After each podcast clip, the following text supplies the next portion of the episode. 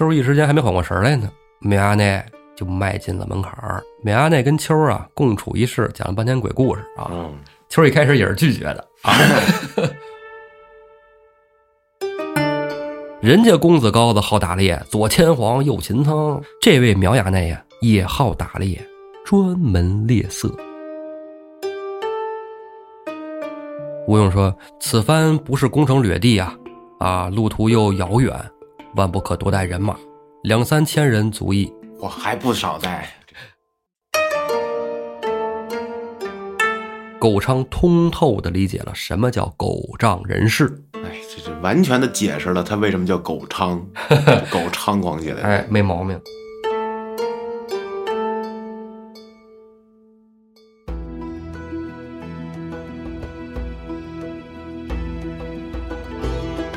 胡说历史，笑谈有道，欢迎您收听由后端组为您带来的《胡说有道》。喜欢收听我栏目的朋友，可以在公众号里搜索“后端组”来关注我们，里面有小编的微信，小编会拉您进我们的微信群，与我们聊天互动。大家好，我是主播道爷。大家好，我是老安。哎，今天是一个特殊的日子，今天是农历一月一号，哎，春节的正月初一，告别了辛丑年，迎来了壬寅年。大过年的好日子，啊，也在这里，呃，我和老安啊，代表后端组的兄弟们啊，没有姐妹啊，兄弟们，祝大家新年快乐新年快乐！胡四儿我又不在，啊！哎，还让我还想起了，就是之前胡四儿哈，有这个时候他一定会加一句那个播音腔。哎，今天是公元二零二二年正月初一什么的，是吧？这咱俩应该来不了啊 你。看这咱来不动啊，咱没学习过是吧？播音腔就变成恐怖故事了，老安跟我搭档这一下子好几期了啊，是一个月了。哎，是得有了四期了哈。嗯，这个胡四儿一直缺勤啊，因为是咱们国家办冬奥嘛，是吧？为人民服务去了。哎，支援冬奥会。嗯，但是呢，在前一次直播的时候，团拜会哎，胡四儿出现了。啊，虽然是以远程连线的方式啊，但是那一次集齐了后端组的所有主播。是没错。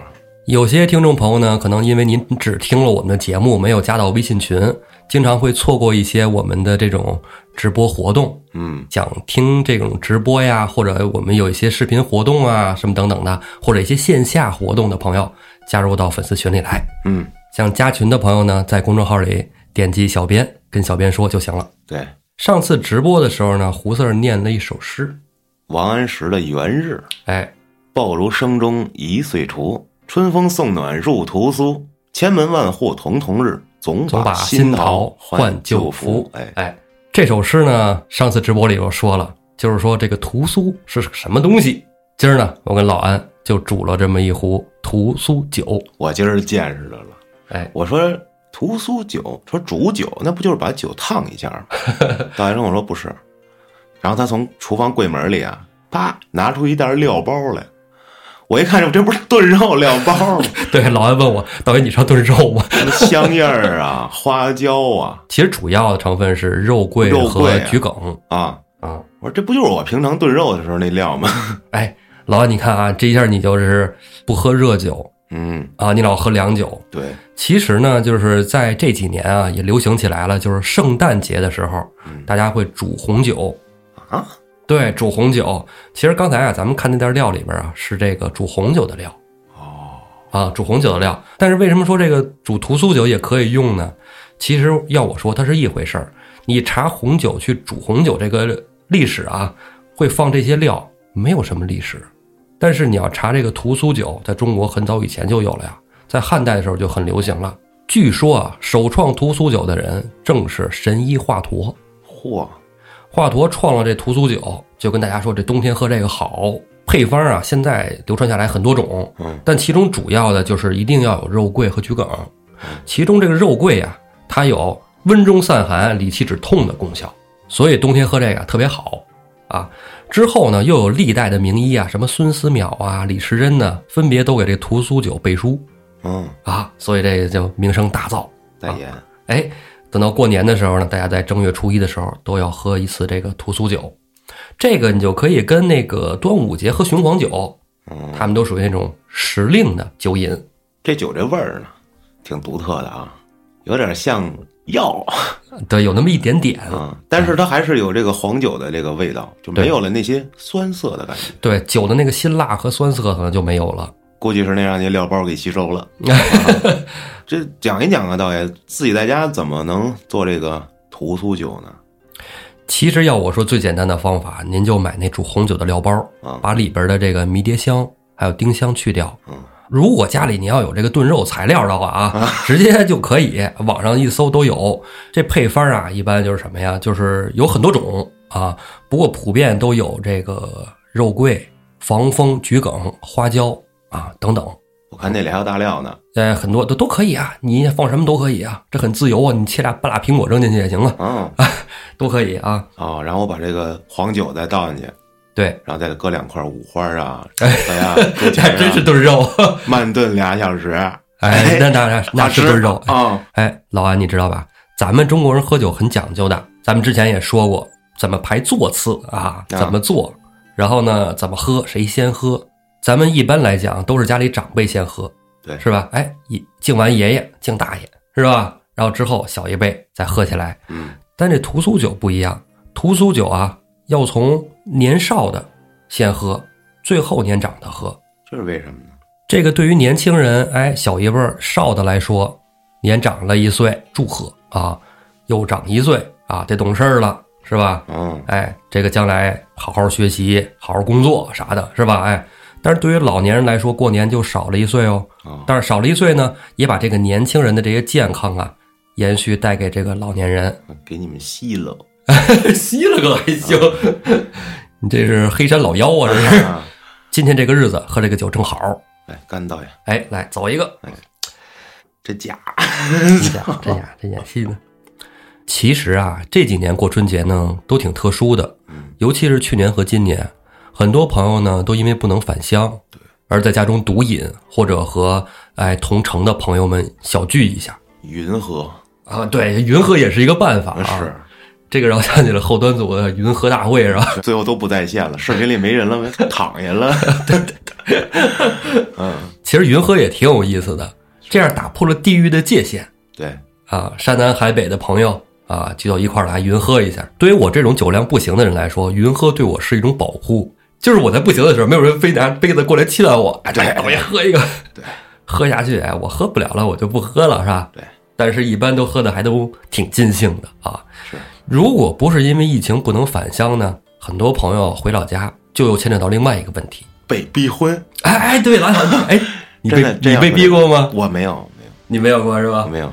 但是我身边很多朋友啊、同事啊什么的都给我讲过，哎呀，一回家就得被给你介绍相亲对象吧，这那是一说就是老大不小了，啊这这个那个，人家孩子都打酱油了，啥时候抱孙子呀？这又催生了一个新的行业哦。啊，叫这个租女友，哦。你知道吧？就是前一阵儿网上不，咱也不知道是段子还是真的，啊，要是真的，这还蛮刺激的哦。是。呃，要是段子的话，可能大家图一乐就完了。但是租女友这件事儿啊，如果要是假戏真做成了真的，是那倒变成了一桩美事。我估计有很多人是奔着这个想法去的，是吧？哎，这还未必是真的，但在古代这事儿可是真的。租女友，哎，古代有一种婚配方式啊，叫点婚制嚯，没听说过。啊。点婚，什么叫点婚呢？就是字典的点啊，啊字典的点，点婚。你看咱们之前咱在说啊，宋朝怎么繁华，是吧？哎，这个达官贵人，包括你看现在电视剧里演的，也都是那些宫廷啊，要么就是达官贵人，家里边生活非常富足，是吧？点个茶，弄个香，插个花儿，是那都是看得好的一面。那么真正的市井生活呢？我们从《水浒》啊、《金瓶梅》啊一些书里也能看到，是吧？但是《金瓶梅》您可能看不到这些，跳着看的是吧？那看画了 对，啊，反正就是一些市井生活吧，其实写的也都是，我觉得是中层。中层，你要真是像低层的，你武大郎都不算低层啊，人家有房子，是人家有产业、有买卖、个体户啊。那真正底层人民的生活就是最底层，那时候可没有低保吃啊。那真正惨的吃不上饭的人，有一些呢，就是什么呢？为了生活，为了糊口，而要把妻子租给别人。我操，哎，租给别人干嘛呢？生孩子，我靠，给别人传宗接代，这叫点婚。那你这不就是一工具人吗？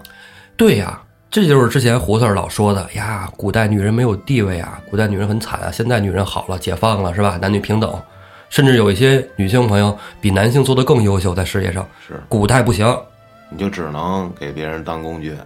但也不是说都当工具。那你说皇后娘娘那不是也是是吧？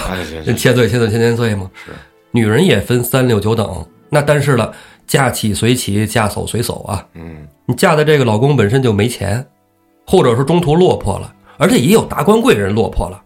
达官贵人落魄了，家里的妻可以说就是还是妻啊，带着走，要饭也跟着。那妾怎么办呢？就打发了，嗯，打发到青楼去了，哦，是不是？但是你说这个没钱人家，我媳妇儿不能打发了，说弄青楼去了，然后一锤子买卖了，那就买断了，对吧？然后民间就催生这种点婚，就是有有比你还穷的娶不上媳妇儿的，但是人家也要传宗接代，怎么办呢？就要租这种已经嫁为人妇的女人过来给自己的家族传宗接代。借你肚子一用。哎，但是呢，也会举办婚礼，哦，就娶这个租来的媳妇儿，家里也得摆个宴啊。他可能就是个啊吃白菜豆腐，那也是个宴啊。家里全村的人聚起来，被从夫家送出来以后，到了她这个点婚的丈夫家，除了要跟她传宗接代之外，在这孩子断奶之前，还要在这个男人家劳作，就是下地干活种地去。那给多少钱呀？哎，这因为这个是吧，本来就穷，能给多少钱啊？哦，给不了多少钱，但是呢，这媳妇儿生完了，等断了奶，又回来了，回来还可以再租啊。哎呦，哎呀，这个不是这当老公的这不难受啊！我靠，咱也不知道啊，是吧？你说这心里咋想的，咱也不清楚哈。是，嗯，当然，咱是说现代肯定不会出现这种情况啊那啊。怎么不会呢？泰国一样可以租女友啊！啊，真的吗？你不是说的跟我租过似的，我啊这这确实是可以啊。来说说你的经历。就是你旅游去，你就可以租一个当地的，这又给你当导游，又给你做饭，又陪你玩儿，服侍你睡觉啊，其实我假装的啊，我其实我我我知道，啊，在晚上在晚上在晚上看，在网上看到过类似的帖子嗯，啊，说是这个老外特兴去这个泰国、东南亚什么的天堂这那的啊。是，其实我去泰国玩的时候还真碰见过，有一个男的骑着一个大哈雷，戴个大墨镜，有个长胡子，然后车上后边带个泰国小妹，哎，挺酷的，戴个头巾，嗯，跨栏背心子绝大纹身，对不能戴盔啊，要戴头巾哎，没戴盔，对对对，对头巾啊，啊，那很专业的的啊，嗯骑哈雷的。正经泰国全是摩托车，这真是我喜欢的圣地了，啊是吗？姑娘，又有机车，哎，咱们扯了一大圈了，咱说你们这期聊不聊古本水浒啊？咱说，而且说还得说说这个起源。咱们上次说了，说我得了两本书，嗯，哎，这书是一个契机，但是我得这书我未必讲啊。嗯，那书那么多呢，对吧？我怎么就偏偏去讲这个呢？我跟你讲，也是机缘巧合。我是真没想到胡四儿会有这么长时间的公干任务，嗯，一下三个月呀！我想，这三个月我如果不讲水浒，我讲啥呢？而且这通俗本呢，到后期听众朋友们细心的已经发现了，胡四儿开始讲更多的主线了。是，一呢，是因为我年底比较忙；二是呢，胡四儿讲主线别有一番风味。没错，哎，特别有意思，他特别容易从这个人物中跳出来，从一个上帝视角去讲这件事儿。嗯，而我呢，更擅长深入人物，从人物的角度去看待这件事情。哎，我们俩不同方向。是，本来计划挺好，但是因为是吧一些特殊情况，正好我就这时候得了那两本《古本水浒》。这就是上天的安排呀。哎，我说正好这他不擅长的，他也不了解，是吧？他还没看过，那我就把他讲了呗。我估计啊，这古本水浒这块讲完，接回到原本，正好能赶上胡四回来。哎，差不多，嗯，哎，前后差不了那么一两期的，反正哎，你看这是不是也是天注定？你的男友走了，导演，啥呢？我 我把我自己租给你了。确实挺可惜的，把你租给我了。对呀、走吧，回家给我生孩子去。能陪你喝酒，能喝你的酒，我也是推销酒的。那酒可禁不住老安喝，老安酒量太大了。那没有，上回直播也说过两句啊。这个，但是更多的朋友咱们没听直播，咱跟节目里再是说一说呗。大爷，今年的咱们胡说的计划是准备往哪儿胡说去？今年会主要的计划呢，是争取把《水浒传》说完。这能实现吗？这 个呃，这个应该问题不太大。啊，到年底说完了，嗯，差不多吧？差不多吧。你看怎么讲？如果你把征四后讲完，那估计太难了。哎，我觉得就按咱们通行本来讲吧，啊，啊，古本完了之后呢，咱们把通行本讲了。通行本讲呢，我们也想就是说，把那些玄之又玄的部分给简化掉。哎，因为咱都知道说这个宋辽打仗，这个是宋江打的吗？那显然不是，是对吧？那宋辽打仗，咱之前也说了，那是因为海上之盟，那之后哎去打的仗，打打的辽国，所以说也没怎么打赢吧，嗯，是吧？哎，但是幽云十六州呢，也收复过来大半。要是非得按照历史时间线讲，马上你就该讲的所有人都完犊子了，一蒙古人来了，是吧？是咱们讲的那都是吧，各种的跳，各种的穿越啊，嗯，其实挺有意思的。人类的起源了，都已经。哎，其实我觉得挺好玩的。当然了，哎，主要我要是会的话，我也讲；不会也胡子也不在，道爷也不飞了。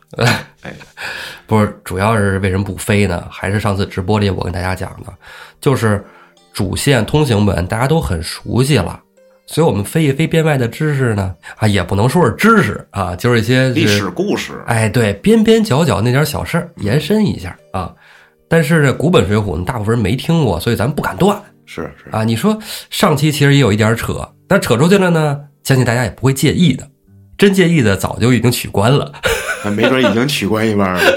没事，秋儿这不都来了吗？哎，对吧？对，秋儿软植入是吧？对啊，咱是正经讲，但他就出来了，你怎么办？只能让他先别剪节目了，过来我们先客串一下小丫先先鬟。用用去。哎好，那咱们书接前文。哎，扑天雕李应的叔辈兄弟啊，这么一个堂哥叫李卫，全家上下呢都被运州知府巡检给拿了，带到大堂上就审问，李卫口称冤枉，啊，咚咚的一头触地。这时候来了一个人，跪在一旁，冲着福尹老爷说：“大人，他可不冤。虽说他是我昔日主人，但是他勾结梁山反贼，这等大事，小人不敢乱讲。逃跑了的狗昌哎过来咬人来了。哎，李卫扭头一看，不是旁人，正是一个月前从家里逃跑的狗昌。嗯，狗昌不等李卫说话呀，先说了：“主人，你让我去给你做梁山的报信人，这事儿小人可真做不得。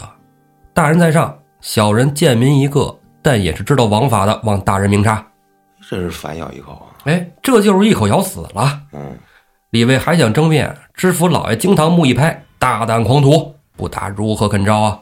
压下去，大刑伺候。他这狗昌呢也没证据啊，主要是他这这勾结了。”哎，你看，咱们细细道来啊。李卫被拖到牢房上一顿上刑，这可是寻常老百姓，你说李卫冤枉吗？他冤枉啊！冤枉，真冤枉！当年李应还在李家庄的时候呢，确有来往，但李应自从上了梁山以后啊，两个人就再也没有过任何联系。也不能打电话。话说知府怎么就能听信狗昌说的呢？就像老安你刚才的疑问一样，这里有事儿。嗯，话分两头啊。一个月以前，狗昌从李家庄逃出来以后啊，就逃到了运州府。狗昌这人啊，真够狗的啊！但是他有狐朋狗友。运州府的这个知府啊，姓苗，叫苗尚高。这人没什么能为，之前啊，在蔡京府里做门客。后来蔡京当上太师以后啊，就给苗尚高安排了这么一肥差，在云州府上任以后，搜刮民脂民膏，老百姓怨声载道，民间啊都叫他苗黑天哇，啊，黑天大老爷，你呀、黑天大老爷！哎你就知道这人有多恶了。嗯，苗知府啊有个儿子，也不是好东西，老子贪财，儿子好色，嘿，人家公子高子好打猎，左牵黄右擒苍，是吧？老夫聊发少年狂。哎，你看这苏轼的名句啊，整出来了。这位苗衙内呀，也好打猎，专门猎色。谁家有什么好看的大姑娘、小媳妇儿，但凡让他知道了，都逃不过他的魔掌。牵黄请苍就去了。衙内身边啊，也有几个帮闲的浪荡子弟，其中有一个就是狗昌的好朋友，叫马兴。狗昌到运州府就来投靠马兴的。哎，俩人一见面，马兴一看，顿时蹿儿了。谁给我兄弟打成这样啊？打啥腿？嗯，狗昌说是，哎，李卫啊，再给我打打，巴拉巴拉，就说一通啊。马兴说没关系，兄弟，我给你报仇啊，我让我们知府给咱撑腰。狗昌说，知府老爷能帮我吗？是吧？我什么人物，我什么东西，我自己心里有数啊。马兴说呀，那这事儿，兄弟就看你能不能割爱了。哟，狗昌让马兴就索性就明说，马兴就说呀：“说你不是说那李卫家你看上那个羞花小姐长得还可以吗？是吧？我们这衙内不好别的，就喜欢美女。你要是能说动衙内去弄这妞儿，你这仇就能报。”狗昌、马兴俩人嘀嘀咕咕，哎，一通合计，然后第二天啊，就找到了苗衙内那儿，跟苗衙内一说呀，衙内一听有妹子，嚯，那这事儿稳了。苗衙内呀，就让狗昌写了个状子，状告李卫与梁山有勾结。他一旁撺掇他爹啊，说李卫家有钱，他爹就喜欢钱呢。苗知府、苗衙内，哎，一合计，这事儿就成了。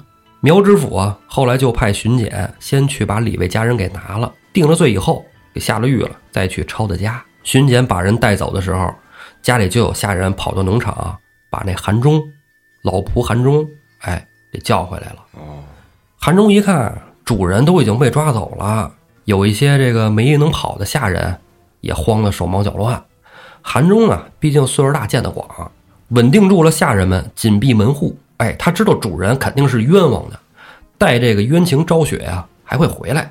下人们在韩忠啊一番劝说下呀，就按部就班的接着该干嘛干嘛。没过两天，狗昌、马兴就带着人来抄家来了。大门被踹开了，一拥而入。下人们哪见过这个呀？吓得作鸟兽散。只有老仆韩忠啊，手里拿着一条扁担，站在院子中间，看着狗昌，气就不打一处来。我就知道是你，你这畜生！上想打，谁跟他打呀？一老头子。但是韩忠这一扁的就冲着狗昌就拍过来了。狗昌年轻啊，反应快，一闪，回身一脚就把韩忠踢了一大跟头，啐了一口：“老不死的，滚一边去！”然后狗昌啊就到柴房救下了相好的秋这秋绑了一个月了啊，一直没剪节目，赶紧拉回去剪节目。哎，拿了自己的私房钱、金银细软什么的，带着秋就跟马兴啊和抄家的队伍返回了运州府。老仆韩忠眼睁睁地看着这一切就这么发生着，叫天天不应，叫地地不灵，告官更是无望，只有一条路了，上梁山，请公道大王做主吧！啊，这就接回来了。哎，说到这儿，感觉这古本《水浒》这块挺像《剑侠图》这种主线，走着走着，哎，接出一事儿去，然后又开始讲这事儿啊，让他又回到主线。哎，可是话说，其实今儿讲这个，我心里有点打鼓，咋的呢？本来我想是这期做一个特别节目，嗯，但是我想想，这个上一期咱们故事压了扣了，这期不解扣，该有人把接了是吧？是。哎，咱们还是把这个接着顺下去讲。就这样，老仆韩忠啊，就来到了梁山忠义堂。嗯，见着李应，把家里事儿如此这般，这般如此讲了一遍。嗯啊，李应气得眉毛倒竖啊，让杜兴安顿好韩忠，立马就把这事儿禀报了几位大头领。宋江安慰李应一番啊，李员外，别着急啊，咱们先救你哥。吴军师马上召集兄弟们，相助李员外下山救人。嗯，吴用说：“哎，哥哥，此番不是攻城掠地啊，啊，路途又遥远，万不可多带人马，两三千人足矣。我，还不少带。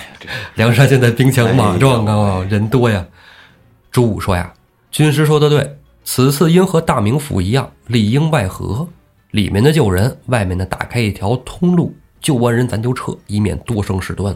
众人称是。李应赶紧就请吴用分兵派将。吴用伸手往朱武肩膀上一搭：“何劳小生啊？想必朱武贤弟心中已有良谋，听他安排吧。”哎，这古本倒是把朱武给讲出来了啊！哎，这朱武正经应该挺厉害的。是，这就看出来了。上一出也是朱武策划的，是有两把刷子哈。嗯。宋江便推朱武啊，做到了上首。朱武也不推辞，居中而坐。左右两边是宋江、卢俊义、吴用、公孙胜，三通巨将鼓啊！兄弟们齐聚忠义堂。朱武令鲁智深、武松、王英、扈三娘、李逵、刘唐、杨雄、石秀、樊瑞、燕青、薛勇、杜兴、谢真、谢宝、阮小阮、小七等等二十五位兄弟，扮作和尚的扮作和尚，扮作老道的扮作老道，其他的贩夫走卒啊等等，化妆混入城中，有盯着府衙的。有等着到时候里应外合夺门的，有准备破大牢救人的，真是不少带人呢。哎，朱武又说呀，还有一件吃苦的勾当，需要预先潜到牢内，哪位兄弟愿往？啊，先得进去，对，石谦这时候爬过来了，此事非我莫属啊！邹渊、邹润也跑到了跟前儿，说：“我们俩人皮糙肉厚，让我们俩去。”朱武啊，便让他们仨人一伙儿嘱咐了一番，安排完城里的，分十批下山。嗯，第二天巨将鼓后啊，朱武又安排攻城马军，里应外合说完里应了是吧？咱们该外合了。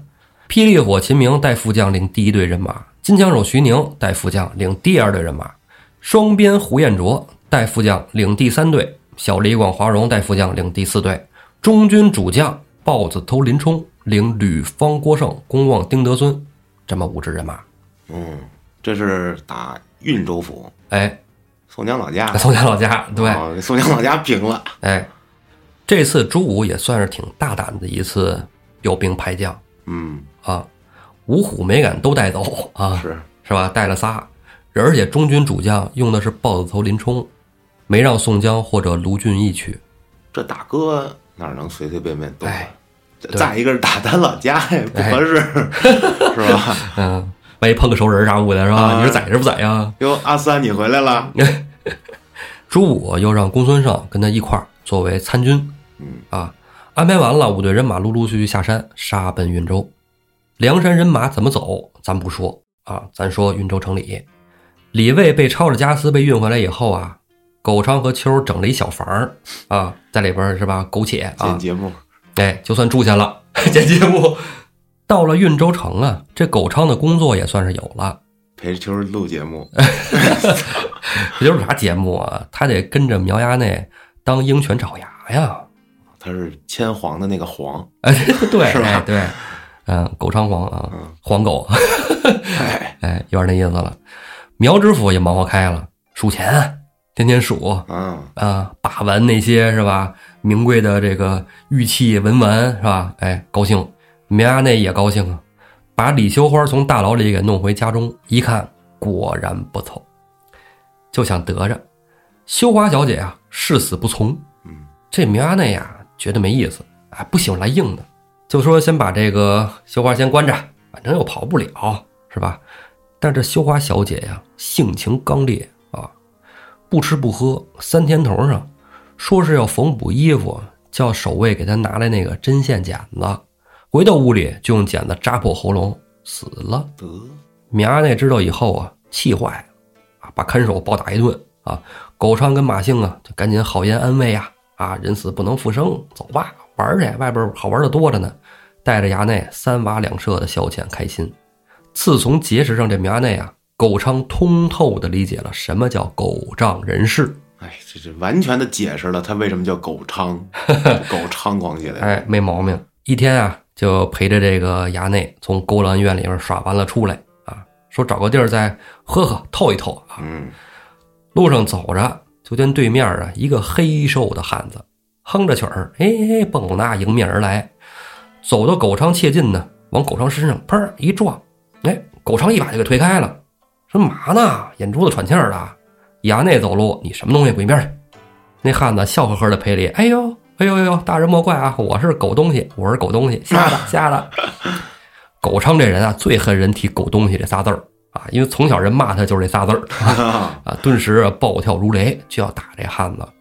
要打还没打的时候，这旁边酒肆里啊，撞出俩壮汉，歪歪斜斜，哎，看着是喝多了。其中一个一下就把狗昌撞一大跟头，这狗昌一下撞躺下了，爬起来就急了，说：“今天见鬼了！你们这都什么？都不要命了吧？”撞上狗昌那大汉呢，醉醺醺的说：“哈哈，我告诉你，老子这条命今儿就是不要了，但是我得先送你见阎王。”一把揪住了狗昌，摁倒在地，就是一顿炮拳，活活的就把狗昌打死了。这就这么给打死了，哎，就这么轻松。哎，这几位是吧？不用说了，这这就就知道了。啊，独角龙、出林龙加上石谦儿，对，这哥仨，这苗衙内和马兴一看这场面，早就没影儿了，就颠了。这狗肠死的有点不痛快，应该是让他啊剖心挖肝。这时候啊，就有二三十个巡逻的衙役就赶到了现场啊，事发现场啊，一看这个惨案啊，有人证物证啊，尸体都在这躺着。当街杀狗，邹 渊、邹润叔侄啊，对尸首打伤人命一案供认不讳。哎，按照原定计划被下到了大牢里。到了牢里啊，押牢接接，这肯定得扒层皮。嗯，一进来就问邹家叔侄懂规矩吗？哎，邹家叔侄闯荡江湖多少年了，这都明白啊，这是吧？这是正常的套路。就说呀，我们是外地来的客人，今天这是啊客房里喝酒，知道吧？然后出门没拿着钱，喝大了。你看我同行的朋友啊，过两天可能给送来，找不着我们肯定就得问官府啊。问官府一问，我们的牢里就给我们送来了。我们做生意有钱，大爷宽限两天。押牢阶级一看啊，今儿没有，过两天有，行吧？那你这牢里待着吧，啊，反正也跑不了啊。咱这放下邹元、邹润叔侄，接着说那苗衙内。嗯，苗衙内一看狗昌被当街殴打致死，苗衙内跟马姓呢也没了喝酒的兴致。马姓就跟苗阿内啊就说：“哎，你看我这兄弟 命真苦啊，过来投奔衙内，如今死了，家里还有一个小媳妇儿，以后孤身一人，这可怎么好啊？”咱们救济救济他吧。哎，苗阿内一听，就是人死不能复生啊，毕竟主仆一场，咱们去他家看望一下吧。马姓带着苗阿内来到狗昌家，敲打门环。啊，秋儿啊正剪节目呢啊，他们老剪节目呀。哎，那不容易加班嘛，是吧？现在俩节目那么忙哈耳朵最近又不好啊。其实秋儿人家做饭的啊，啊。放下锅碗瓢勺的就出来开门。嗯，门一开一看，哎呦，一位衣着华贵的公子哥，后面站着马姓。哎，左右不见自己家爷们儿。待我问还没张嘴呢，马姓就说了：“嫂子，这位是苗衙内。”秋儿道了个万福。苗衙内一看秋儿模样一般，但是这身材还真不错。擦了擦口水啊，哈喇子淋一淋。我告诉你一个好消息和一个坏消息，你想先听哪个？秋儿一听，马兴就赶紧接着说：“秋儿小姐，衙内问你话呢。这不刚才还叫嫂子呢吗？这怎么就变口了？哎，改成秋儿小姐了。这马兴看出了衙内的什么意思。啊，秋儿说呀：“那先听坏的，再听好的吧，嗯，心里有个底嘛。”苗衙内说呀：“坏消息是你爷们儿死了，好消息呢，就是衙内我今儿想收了你。”秋儿一时间还没缓过神来呢，苗衙内就迈进了门槛儿，马姓顺手把门就给带上，在院儿外边候着了。俩人讲鬼故事去了。哎，米阿内跟秋儿啊共处一室，讲了半天鬼故事啊。嗯，秋儿一开始也是拒绝的啊 但是现实就是这样，有时候有些事儿啊发生了，你不想接受，但是你又不能不接受的时候，最好的办法就是面对现实，享受当下。不是，那道爷你是教呢吗？不是不是，我就说这事儿嘛。哎呀啊，这就是感叹，你说狗昌是吧？找到了苗衙内，就以为这后半生有望了啊，有个大树，有个大腿。实际上该死还是得死，这结果自己在大腿上绊死了不说，是吧？大腿把自己的媳妇儿给对顺走了。哎呀，真是苗亚内这次跟是吧秋儿有了一腿啊，透着新鲜劲儿，连着两天苗亚内都往秋这跑。咱这儿说过两天了，人家衙里边的接济等着邹元、邹润，那两天之后朋友给送钱呢。衙老接济就过去找到了邹元、邹润，说这两天教规矩，你俩怎么回事啊？邹元说呀，大人，我们不懂规矩，我们从来也不是懂规矩的人，你爱咋地咋地。这阶级气坏了，啊，敢蒙我？这里边我是老大，我让谁活谁就活，我让谁死谁就死。你们敢蒙我？吆喝着狱卒开门，狱卒过来开门，这阶级就从腰上解下鞭子，进去就抽邹元、邹润，一边抽一边骂：“狗东西，敢蒙老爷我！别说你们两个狗杂碎了，李家庄大员外不懂规矩，都让我给盆掉整死了。”哇，邹元一听，一边挡一边问：“啊，李家庄李卫死了？”阶级边抽边说：“废话，今儿你们他妈也得死！”邹润一把从这阶级手上把鞭子就给夺过来了，用手腕子上的铁链子就勒住了阶级的脖子。你再说一遍，李卫死了？李卫他妈死了，我们白折腾了，你也甭活了！邹润用铁链子勒，邹渊伸手拔阶级的脑袋，俩人就这么一上一下，砰的一声，阶级脑袋就给薅掉了。我的妈呀！牢门外边狱卒一看，这这哪俩犯人呢？这玩意儿，这玩意儿是吧？俩阎王这是，转身就要跑。这时候房梁上跳下来一位，小片刀照着狱卒脖子上一抹，一股鲜血喷涌而出。骨上脏，哎，石谦从这狱卒腰上解下钥匙，就给邹元、东润把这手上脚上的镣铐都给解开了。兄弟三人刚想走，狱卒衙役们就都冲进牢里来了。哎，但是瞅着这神色慌张，原来外边早就乱套了。他们在牢里边不知道，梁山的先锋李应早已攻破城门打进来了。李应带着杨雄、石秀已经冲进大牢了。李应边杀边喊：“哥哥，李应救你来了！”邹元、邹润，哎，迎着外边喊：“李员外，李卫大哥已经被这贼人害死了。”李应一听，大叫一声啊，伤心欲绝。本想着救大哥上山，没想到大哥已经不在了。石谦赶紧拿钥匙开了李卫家属的牢门。梁山众兄弟护着李卫的家人就离开了大牢。这李卫跟闺女这都死了。哎，这从牢里出来一看，街面上那都已经杀疯了啊！街上已经没有老百姓了，就剩下梁山军跟这个官军在这拼杀。嗯，本来运州府啊有一名大将，名叫姚刚，绰号赛存孝嚯，啊。存孝在这儿不解释，咱们之前说过啊。李存孝，哎，赛存孝姚刚啊，本来是要去守南门啊，在开城门之前呢，燕顺、郑天寿、陈达、杨春呢就围住了姚刚缠斗。王英、扈三娘杀散了官兵，里应外合把城门打开，迎进来了双边胡彦卓。胡彦卓迎上姚刚啊，一口气打了六七十合。六七十合之后，一边就打断了姚刚的左臂，姚刚落荒而逃。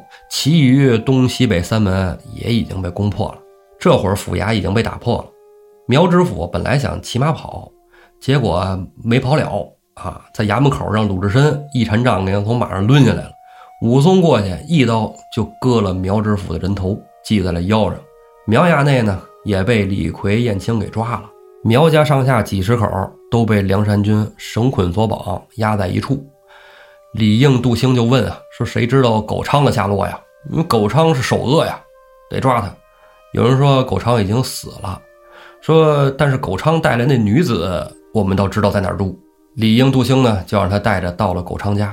哎，正堵着马姓想带着秋走，这马姓啊一看这城被攻破，梁山军已经来了，知道人家是报仇的呀。大势已去啊，这事儿里外跟自己没什么关系。知道狗昌那儿有不少钱，就想带着钱和秋一块儿走。秋一看狗昌也不在了，苗衙内估计这会儿也完了，后半生无人倚靠，就跟了他吧。收拾东西的功夫就给耽搁了，让杜兴给堵在门里，一块儿就给捆起来带走了。梁山泊老规矩啊，打破城池啊，主将林冲让喽啰大开粮仓，梁山取走一半。另外的也都拉出来分给当地老百姓，带着苗知府的脑袋，压着苗衙内马姓和秋，还有苗家上下人等一起就上了梁山。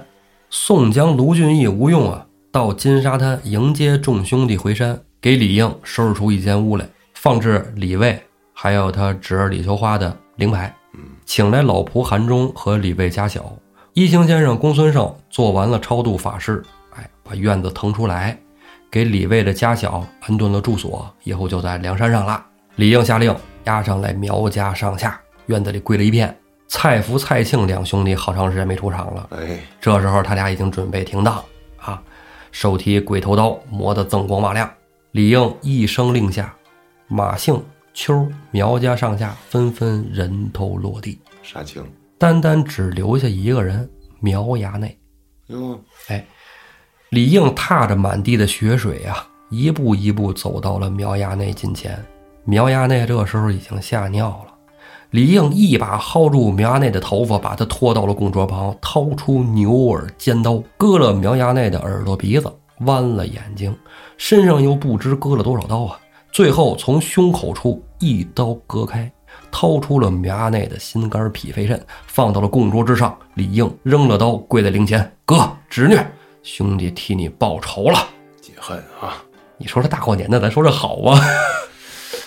呃，打打杀杀的啊，啊这么残忍啊！是但是我觉得杀恶人就好，杀恶人即是做善事，对吧？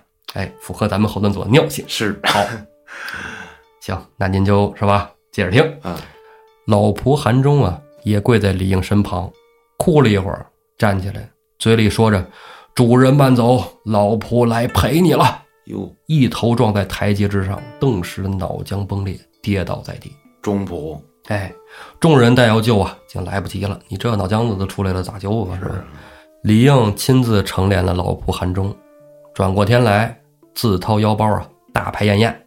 哎，你这个梁山兄弟为自己家的事儿，这是去是是下山是吧？下这么多人呢，好哎家伙，李应家也有钱啊，请这个一百零八个兄弟还是请得起的。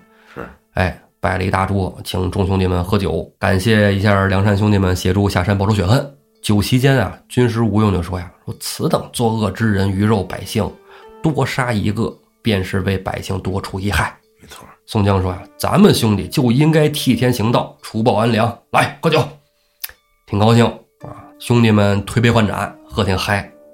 李应啊，盛满了一杯酒啊，端着酒杯来到了林冲近前，哎，说道：“说这个此番攻城大胜而归，活捉苗衙内，能让我手刃仇人，报仇雪恨，多亏了林教头，请满饮此杯。”林冲举起酒杯啊，一饮而尽，之后也筛了一碗回敬李应。